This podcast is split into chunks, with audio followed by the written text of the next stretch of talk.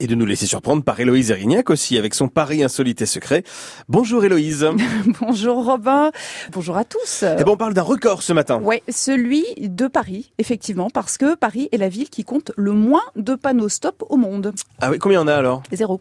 Ça fait pas beaucoup. bah oui, mais enfin, au moins, on est sûr d'un record. on Euh, peut bah, pas y en à demain du coup. On a fini. Alors vous tomberez sans doute sur des articles sur le web qui parlent du dernier et unique panneau stop de Paris qui serait situé sur le quai Saint-Exupéry à la sortie euh, d'une voie sur berge. Mais cette info est obsolète. Le fameux panneau a disparu il y a quelques années. Et là, comme partout ailleurs, s'applique la règle de la priorité à droite, sauf céder le passage. D'accord, donc il n'y a plus aucun stop à Paris alors? Non, aucun.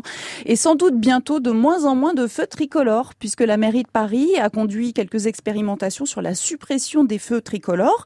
Plusieurs d'entre eux ont été neutralisés dans une zone à 30 km heure du 14e arrondissement.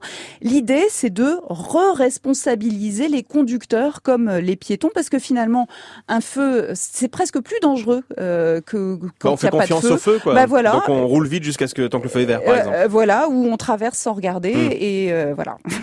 Et du vous coup, dites. ça, ça a donné quoi? C'est pas bête hein, comme idée. Ça a donné quoi? Ça a marché? Alors oui, ça a donné moins de pollution Déjà. Euh, question vitesse et fluidité, il n'y a pas de changement. Une expérience qui a été relativement bien accueillie par les habitants du quartier, même si certains ressentent un stress plus important en traversant la rue pour l'instant.